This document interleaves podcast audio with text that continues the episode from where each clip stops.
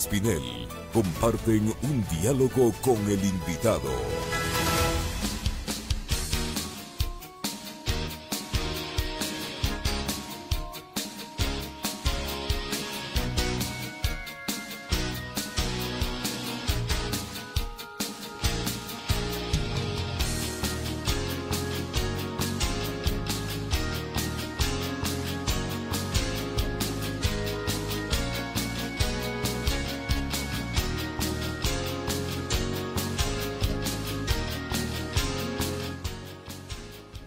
8 de la mañana con 8 minutos, 8 con 8 minutos. Avanzamos con más entrevistas en Punto Noticias, primera emisión. Ya nos acompaña el economista Marco Flores, secretario ejecutivo del Foro de Economía y Finanzas, eh, analista económico que está ya vía telemática. Economista Flores, qué gusto saludarle a los tiempos. Buenos días, bienvenido. Le acompañamos Washington Yepes, quien le habla, Licenia Espinel.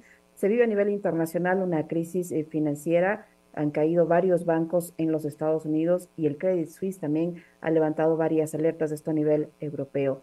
¿Qué nos, qué nos deja esta situación al Ecuador? ¿Cómo le puede impactar? ¿Y qué refleja eh, de lo que ocurre a nivel internacional? ¿Nos deja algunas enseñanzas de esta situación que pasa en los Estados Unidos? Uno no podría imaginarse que esto podía ocurrir allí y tampoco que le podría pasar al Credit Suisse.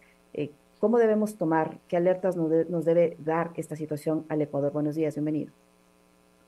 Buenos días, eh, Liceña. Un saludo especial para usted, para Washington, para toda su audiencia. Bueno, por supuesto, por supuesto que hay una relación también con el Ecuador y en general con todos los países, porque el mundo se encuentra globalizado, ciertos países más que en otros, pero hay una interconexión entre los países de manera que nadie esté exento de los efectos colaterales de una crisis tan grave como la que vive la humanidad crisis que además se la venía pronosticando desde hace algún tiempo atrás. Yo personalmente además estoy muy preocupado por lo que está pasando con el presupuesto del Estado y si hay tiempo me voy a referir a eso.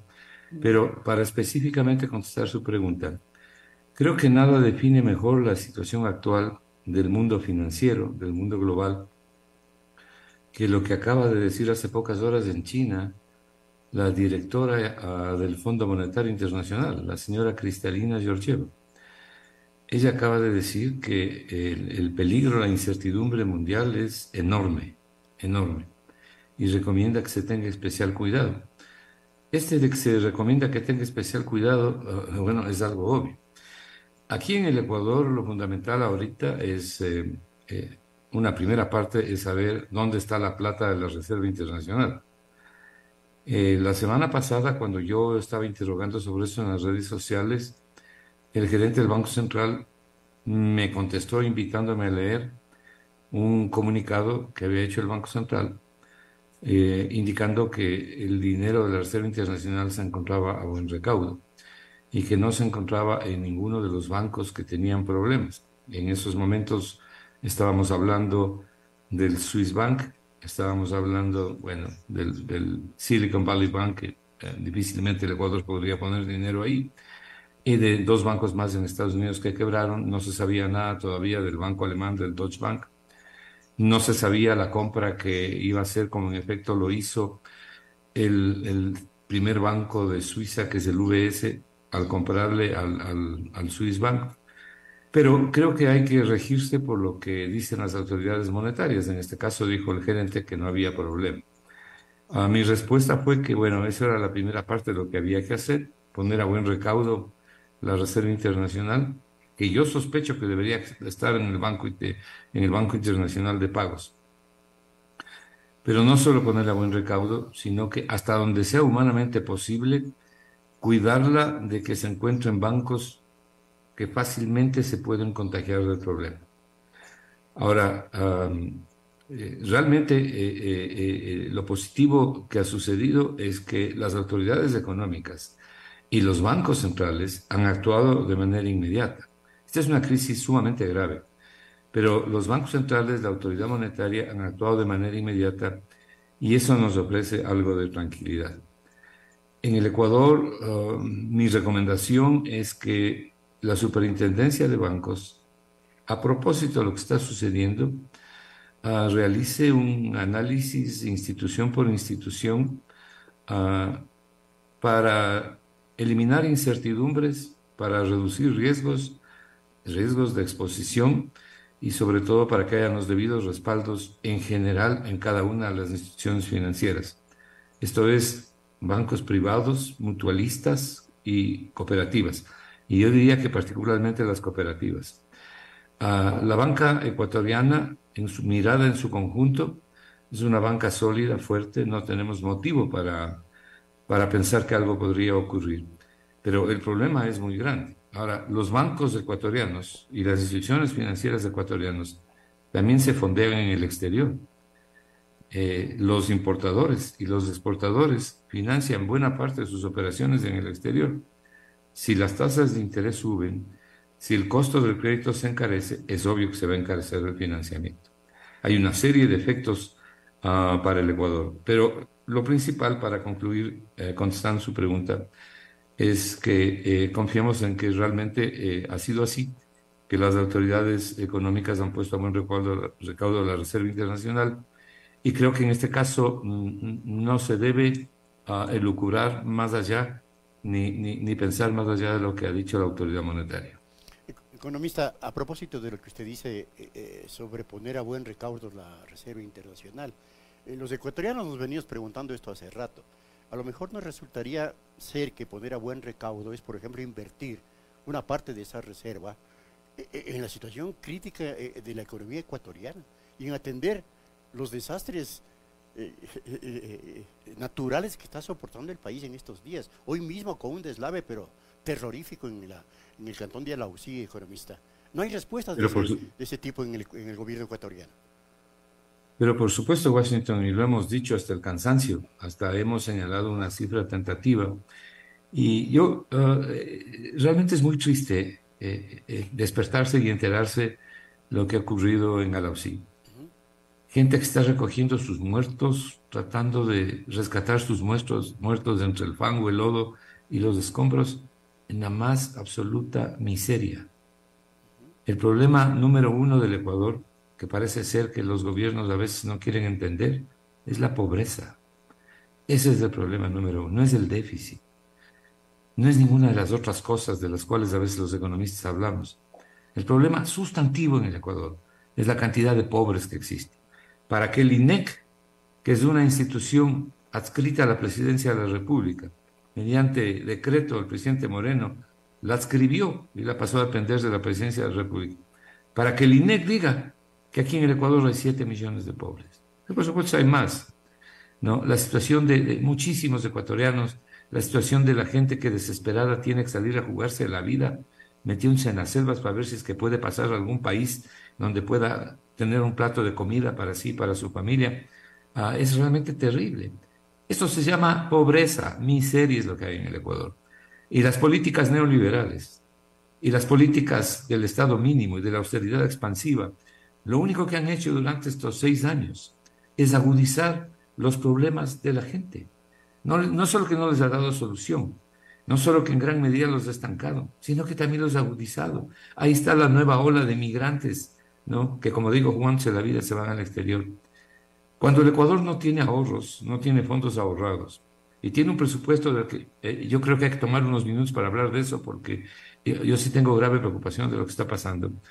Eh, cuando el Ecuador no tiene fondos ahorrados y tiene semejantes necesidades, tiene que utilizar prudentemente, racionalmente, lo que tiene. ¿Y qué es lo que tiene? Lo que tiene son hoy por hoy ocho mil y pico de millones en la Reserva Monetaria Internacional, fluctuando entre 8 y 9 mil millones de dólares. Pero sin embargo, los economistas neoliberales, que son los que dirigieron la economía en el periodo bancario, que son los que asesoraron al señor Moreno y que siguen asesorando al señor Lazo, son absolutamente contrarios a esa posibilidad. Mientras la gente literalmente se está muriendo de hambre, mientras la gente vive en semejante y brutal inseguridad. Una brutal inseguridad nunca vista en el Ecuador. Bueno, ahí se pueden tomar dos mil millones de dólares de la reserva, por ejemplo, para intervenir en seguridad. Por ejemplo, para crear un fondo contingente y en algo despertarle a la economía que no se despierta. No vamos a le iba a preguntar, economista, economista, si me escucha.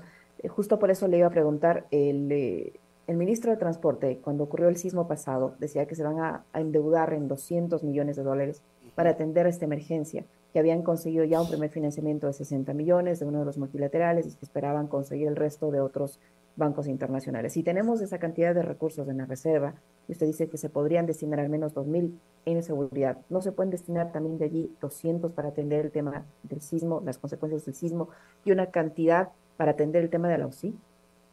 Y por supuesto, yo hablo de 2.000 millones en el nivel actual de la reserva, porque entre las mentiras se le dice al Ecuador es que la dolarización depende de la reserva y no tiene nada que ver la una cosa con la otra. Eh, si, si, el Ecuador toma dos mil millones de la reserva, no le pasa nada a la dolarización ni a la economía, pero puede ayudarle en esta situación de crisis espantosa que vive el Ecuador, de necesidad ingente de recursos, por lo menos a tomar algo de dinero para, para lo que es seguridad, para ayudarle a esta gente, como digo, para despertar un poco la economía, para empujar un poco la economía que necesita crecimiento. Si usted mira cuál fue el promedio de la Reserva Internacional los últimos 20 años, es menos de 3 mil millones de dólares, bastante menos. Y no pasó nada con la dolarización. Esos son los cuentos neoliberales para simplemente mantener una reserva internacional que les encanta a los acreedores privados, acreedores, acreedores privados de la deuda externa, los que tienen los 18 mil millones de dólares en bonos del Estado ecuatoriano, que son acreedores privados, con los quienes se, reestructuró en el año 2020. Entonces, es inadmisible que en una situación así uh, el gobierno no regrese a ver de, de, lo que tiene, de lo que tiene. Por otro lado, usted menciona, sí, vamos a obtener una deuda de 200 millones. El Ecuador está debiendo ya 80 mil millones de dólares. 80 mil millones de dólares. Y en dos años más, la carga de las amortizaciones se multiplica. Es una carga extremadamente pesada para el presupuesto del Estado. Esto quiere decir para la gente y cuando digo pesada para la gente, estoy hablando que corta inmediatamente posibilidades de inversión en salud, en educación, en obra pública, en infraestructura, en seguridad. Lo que hemos visto, el recetario que hemos visto estos últimos seis años. Yo le invito a la ciudadanía que se haga una pregunta. En los últimos seis años de austeridad expansiva, en los últimos seis años de esta política económica, esta gente de la que estamos hablando, y la inmensa mayoría de ecuatorianos, ¿han mejorado en algo? La gente está mejor o es simplemente un grupo en la cúspide de la pirámide que está mejor y que ha hecho grandes ganancias. Pero el grueso de la población ecuatoriana, ¿cómo está? Está mejor. Si usted después de seis años no ha mejorado con esta política económica, quiere decir que hay que cambiarla. Quiere decir que este no es el camino que hay que seguir y que tenemos que utilizar todos los instrumentos y todas las formas posibles, responsable y racionalmente, para sacar adelante el país, esto es la gente hay que sacar adelante a la gente y particularmente a los pobres. Hay, tiempo para eso, economista Flores. Eh, en semejante crisis política, en semejante crisis moral, crisis de seguridad y crisis de, corrupción que vive el Ecuador, ¿hay tiempo para que el presidente Lazo haga eso o ya se le acabó el tiempo? Bueno, hay tiempo, pero desgraciadamente las posibilidades también se han reducido a la luz de lo que está ocurriendo en el mercado financiero global, ¿no? el Ecuador tiene que ser muy cauto. Mire, déjeme develarle otra de las grandes mentiras respecto de la Reserva Internacional. Eh, los depósitos que tienen los bancos privados del público suman más o menos 43.500 millones de dólares. 43.500 millones de dólares. ¿Alguien puede pensar que con 4.500, 5.000 millones de depósitos como encaje bancario se sostiene 43.500 millones de dólares? O sea, la mentira cae por su propio peso.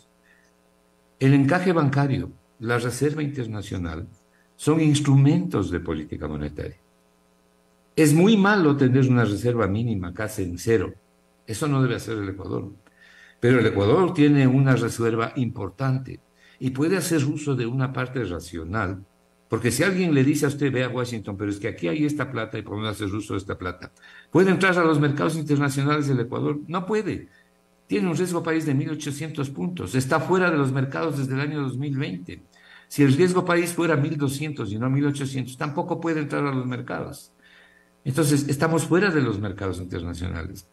¿Tenemos posibilidad de meter los 600 millones que dice el presupuesto en los mercados? No. Los 1.039 millones que dice el presupuesto que se van a obtener vendiendo el Banco del Pacífico y otros tantos uh, decenas de millones vendiendo otros activos del Estado, se van a obtener. Nadie sabe. La gente está opuesta a que se vendan estos activos del Estado. Entonces, ¿qué tiene el Ecuador? Lo que tiene es un desfinanciamiento del presupuesto desde el día 1 de 7.577 millones de dólares. Y mis cálculos son que ese desfinanciamiento, tal como van las cosas, va a llegar a 9.000 millones. El Observatorio de la Política Fiscal dice que va a llegar a 10 mil millones. Yo hablo de que va a llegar a 9 mil millones. Eso es más del 30% de desfinanciamiento del presupuesto. Es, terrible la situación presupuestaria. Entonces, no tenemos otros recursos y tenemos enormes necesidades, como estas que ustedes están mencionando. Frente a esas circunstancias, lo que, lo que, lo que haría cualquier economista que se conduela de la miseria, que entienda que la economía es luchar contra la miseria, que entienda que la economía es luchar contra el desempleo, que entienda que la economía es ofrecer posibilidades de progreso a la gente. ¿Cuáles son las posibilidades de progreso que se han ofrecido a la gente en los últimos seis años? ¿Cuáles son? Mire cómo estamos. Entonces, por eso decimos, a falta de otros recursos, usemos temporalmente, porque además es un uso temporal que regrese en buena medida al propio Banco Central, usemos temporalmente dos mil millones para medio medio capear este temporal porque no tenemos otro dinero. Pero se topa usted con este dogmatismo neoliberal que tanto daño le ha causado el mundo al mundo los últimos 40 años, como dice el, premio Nobel Joseph Stiglitz, ¿no? Entonces tenemos que luchar aquí, no solo contra la mala economía, sino, sino contra los intereses en conflicto, que son los que impiden realmente llevar adelante una política económica solidaria, decente, ¿no? que se conduela de la clase media y particularmente de los pobres. Economista Flores, usted decía que tiene algunas preocupaciones en, en, torno al tema del presupuesto general del Estado. ¿Qué está ocurriendo? ¿Qué nos debe preocupar sobre el presupuesto general del Estado? Lo que a mí me preocupa es que este presupuesto comenzó con varias fragilidades, algunas que podrían haber sido inevitables y otras que sí podrían haber sido evitables. Por ejemplo, el, presupuesto general del Estado desde el día 1, desde que se aprobó por mandato de la ley, establece que la producción de petróleo va a ser 518 mil barriles diarios y está al menos 35 mil barriles diarios más abajo. Eh, establece un, precio del barril de petróleo de 65 dólares por, por barril de petróleo ecuatoriano. Y con el castigo, el Ecuador ha venido vendiendo más bajo de los 65 dólares que dice el presupuesto. Teníamos la esperanza de que el precio del petróleo estuviera más alto para compensar ingresos y obtener excedentes petroleros. Hasta ahora no hay eso. Como le dije hace un momento, el Ecuador no puede entrar a los mercados. Entonces, ese desfinanciamiento a los mercados internacionales, ese desfinanciamiento inicial de 7.577 millones, va a subir, como dije hace un momento. Según mis cálculos, puede subir fácilmente a 9.000 millones. Eso significa mayores restricciones para la economía ecuatoriana, mayores restricciones para la gente, porque va a faltar más plata. Imagínense que tenemos un presupuesto que está desfinanciado 30%. El Ecuador sigue contratando deuda para pagar deuda, deuda nueva para pagar deuda vieja. Y por eso tenemos una deuda total de 80 mil millones. Se hacen aquí publicaciones absurdas. Es cuestión de entrar a, a, la página del Ministerio de Finanzas y ver cuál es el total de la deuda pública. Usted tiene la deuda pública y otros pasivos por pagar que suman algo más de 80 mil millones de dólares. Eso es un 73-74% del PIB. Impagable, impagable sin crecimiento económico. Entonces, ¿qué es lo que se hace? Seguirle sacrificando a la gente, seguir sacrificando la inversión, destruyendo la inversión social. ¿Cómo es posible que el año pasado el gobierno, a través del Plan Anual de Inversiones, haya invertido 0,5% del PIB? Es decir, medio punto del PIB fue la, fue la inversión. Medio punto del PIB. Esos son 550 millones de dólares. Esa fue la inversión que tuvo el Ecuador. Ante semejantes necesidades. Mientras tanto, seguía acumulando reservas. Seguía acumulando reservas. Y la gente en la situación en que se encuentra.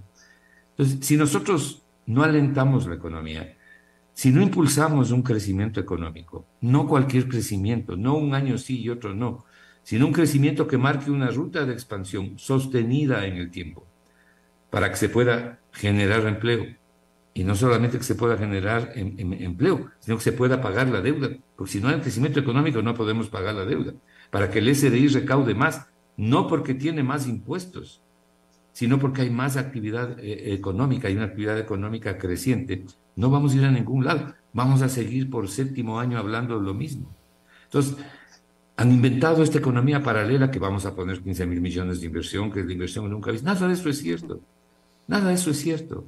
Ningún académico puede avalar ese tipo de cifras que son no solamente inventadas, sino que son destructoras y destructivas de la contabilidad pública y de los conceptos básicos de economía. Usted no puede meter los sueldos y salarios en esto, usted no puede meter aquí las ventas petroleras, ¿no? La inversión, la inversión es una cosa muy diferente.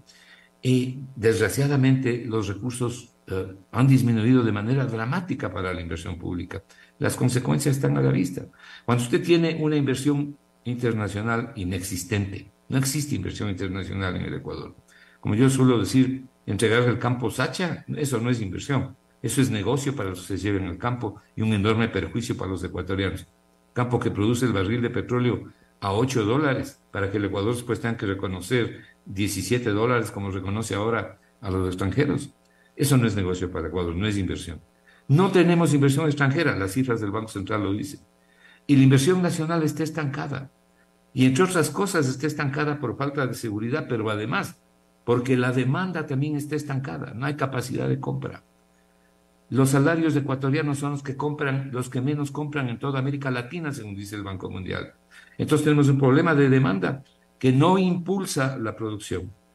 Y por supuesto, entonces tenemos un, un problema también en la demanda interna. En esas circunstancias es todavía muchísimo más necesaria la inversión pública, porque la inversión extranjera no existe porque la nacional esté herida. Pero ¿qué hace el gobierno desde hace seis años? Restringe dramáticamente la inversión. Entonces dice, es que vamos a reducir el déficit. Lo que está diciendo el ministro que ha reducido el déficit, eh, no lo ha reducido, ¿no? Y, y, me da pena decirlo, pero es la verdad, lo que ha hecho es esconderlo porque se han pasado 1.900 millones del año pasado para este año, para pagar este año, porque hubieron excedentes petroleros porque hubieron ingresos temporales con nuevos impuestos que este año justamente ya desaparecen algunos de ellos. En fin, hubieron ingresos temporales, temporales, ya no hay más. Entonces, eso no es reducir el déficit, eso es esconder. Entonces, hay que entender que el Ecuador no puede bajar el déficit eh, a la velocidad que está diciendo el ministro de Finanzas porque no tiene con qué, no tiene el crecimiento para poder hacerlo. Yo calculo que este año el déficit debe estar en alrededor del 3%, si es que algo de dinero se quiere poner para la inversión. Pero si el pensamiento dogmático es, tenemos que bajar el déficit al 1.7, que para empezar no lo van a lograr. Pero si es que fuera posible que lo logre, eso significa la destrucción absoluta de la inversión interna. Y esto es lo que nos ha causado tanto daño por las situaciones ya descritas. Entonces, el cambio de política, el cambio de los actores económicos es imprescindible. Y esto es lo que venimos diciendo, no ahora, desde hace seis años venimos diciendo, desde el día uno en que vimos que la política económica tomaba un giro sustantivo hacia la derecha neoliberal, que no hay un solo país que se haya escapado realmente del desastre neoliberal cuando las políticas neoliberales han sido aplicadas. Economista, eh, el tiempo ya se nos agotó, pero eh, no quiero dejar de preguntarle esto. ¿Qué, pretende o qué, trama el presidente Lazo cuando emite un decreto ejecutivo para eh, disminuir la capacidad de control de la Contraloría a, entidades financieras que tienen capital mixto? ¿Qué hay detrás de esto? Sobre todo, oh, bueno, eh, la política neoliberal es hincha muestra de la desregularización, ¿no? Y la desregulación en el Ecuador fue lo que, la que abrió las puertas para el feriado Ah, primero para el periodo bancario y luego para la crisis bancaria, que le costó al Ecuador más de 8.500 millones de dólares. 8.500 millones de dólares de lo que fue posible calcular, porque yo mismo calculé, ¿no? de lo que fue posible calcular. Pero ahí hay enormes pérdidas adicionales, personas que perdieron su patrimonio, piense solamente en los jubilados. Eh, eh, las pérdidas terribles a nivel familiar, emocionales, los traumas, las angustias que vivió mucha gente. No nos acordamos los jubilados llorando en la calle que habían perdido su dinero y que pasaban a recibir tres dólares de jubilación. Ya, hemos perdido la memoria de lo que pasó. Bueno, la desregulación, entre otras cosas, pero fundamentalmente la desregulación, eh, produjo los créditos vinculados en, varias instituciones financieras y vino el colapso. Entonces, a mí me parece que el decreto del presidente de la República actualmente reduciendo las posibilidades de gestión y de control, en este caso de la Contraloría, eh, es, por decirlo menos, absolutamente impertinente no es oportuno, particularmente en la situación que está viviendo el mundo, con semejante crisis financiera y con semejantes riesgos, según está alertando la propia directora del Fondo Monetario Internacional. Entonces, creo que esto era lo menos oportuno de hacer en las actuales situaciones, en las actuales circunstancias. Y por otro lado, si algo necesita el Ecuador, es una autoridad reguladora y controladora que garantice a los depositantes. Esto es, no que, no que emita ni que cree regulaciones por, regular, por, por crear, sino que las existentes o las que se puedan crear, en primer lugar, no aturdan ni entorpezcan la actividad crediticia y la actividad financiera, pero sí controlen, sí controlen al sistema financiero, porque cuando usted habla del sistema financiero estamos hablando del promedio, pero no todo el mundo está igual que el promedio. Yo le puedo garantizar que no es así. Entonces, hay necesidad de entrar a analizar institución por institución, porque estamos perdiendo el sentido de las cosas en el promedio. Entonces, hoy más que nunca se requiere esmerar los cuidados. Hay bancos que son muy cuidadosos, hay otros que son menos. Y a mí, sobre todo, me preocupa la situación de las cooperativas, porque las cooperativas no tienen dueño. Las cooperativas es de los cooperados. Y cuando cae una cooperativa, la pérdida es para la gente, porque el seguro, el tal COSEDE, el seguro para los depositantes, es una cosa mínima, es una cosa pequeña en realidad. Entonces, hay necesidad más bien de aumentar los esfuerzos de control, de sano control, no entorpecedor, que es lo que está pidiendo el propio Fondo Monetario Internacional, que es lo que está pidiendo el mundo. Mire lo que están haciendo los bancos centrales del mundo. El Banco Central de los Estados Unidos hace una alianza con cinco bancos centrales del mundo, con el Banco Central de Inglaterra, el Banco Europeo, el Banco Central Europeo, el Banco del Japón, el Banco de Canadá y el, y el Banco Central de Suiza. ¿Para qué? El Banco Central de los Estados Unidos les va a dar plata en dólares, les va a dar plata en dólares a estos bancos centrales para que ellos mantengan la liquidez en dólares en el sistema. Después cobra la Fed, o sea, el Banco Central de Estados Unidos, la Fed. Les va a dar a los bancos centrales para que ellos surtan a sus mercados. Y están evidentemente actuando para evitar que se caigan más bancos. Cuando estas crisis comienzan, no se sabe qué bancos están a la cola en el mundo. No se sabe cuáles bancos son. Y yo no quiero especular en esto. Creo que lo que han hecho las autoridades económicas a nivel mundial, los bancos centrales, es lo correcto. Creo que eh, han, extremado las medidas y eh, esperemos, esa es la confianza que tenemos, o esa es la esperanza que tenemos, de que esto dé resultado. Bueno, acá en el Ecuador me parece inoportuno haber degradado el control que podían haber tenido, en este caso la Contraloría General del Estado, en el peor momento. Muchísimas gracias, economista. Se nos ha agotado el tiempo, por eso nos ha quedado algunos temas. Le volveremos a molestar para tener eh, su, su posición respecto a ellos. Muy amable por habernos acompañado en este diálogo. Muchas gracias. Dios los bendiga.